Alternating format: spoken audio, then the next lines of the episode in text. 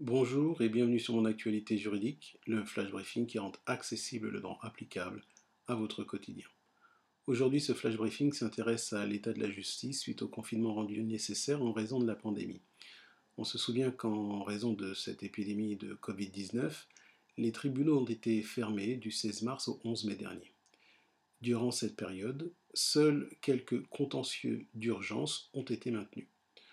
On se souvient également qu'en raison de l'absence d'équipement pour le télétravail, les magistrats et les greffiers n'ont pu rendre des décisions de justice et plus encore, la communication informatique entre les avocats et les tribunaux a été mise à l'arrêt. Alors que l'activité des juridictions a repris le 11 mai dernier, des mesures d'exception ont été prises afin de permettre de résoudre ou de résorber l'engorgement créé par le nombre d'affaires en attente d'une décision et les affaires qui, normalement viennent à l'audience, c'est-à-dire celles qui doivent être entendues par le juge. Particulièrement, l'ordonnance numéro 2020-595 du 20 mai 2020 a permis la généralisation de procédures dites sans audience, c'est-à-dire des procédures qui consistent à rendre des jugements sur la lecture des dossiers des parties par un juge unique, sans plaidoirie des avocats et sans que les parties comparaissent. Alors certes, le recours à ces procédures est temporaire, et les avocats peuvent en principe s'y opposer. Cependant, dans les faits, les conséquences sont lourdes pour les justiciables.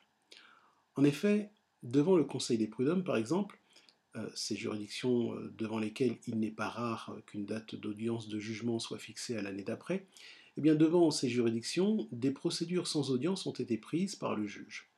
Euh, dans de tels cas, lorsque votre date d'audience a été fixée un an plus tôt, imposer une procédure sans audience en 2020 euh, revient en quelque sorte à le faire à la dernière minute. Et en effet, alors que euh, des avocats et des parties s'attendaient à plaider l'affaire en 2020 et être présents à l'audience, ils ont alors été informés que la procédure serait sans audience, et lorsque les avocats ont refusé la dite procédure et ont souhaité plaider, eh bien une nouvelle date d'audience leur a été proposée, mais une date d'audience à 2021, voire 2022. Vous imaginez euh, certainement que être licencié en 2018, et ce pour un motif que l'on conteste, et devoir attendre 2021 ou 2022 pour qu'une audience se tienne, euh, est particulièrement difficile. Alors, vous direz peut-être, pourquoi vouloir plaider alors que la procédure sans audience permet de rendre un jugement sur dossier? Eh bien, nous verrons cela demain, si vous le voulez bien, à l'occasion du terme juridique de la semaine. Bonne journée.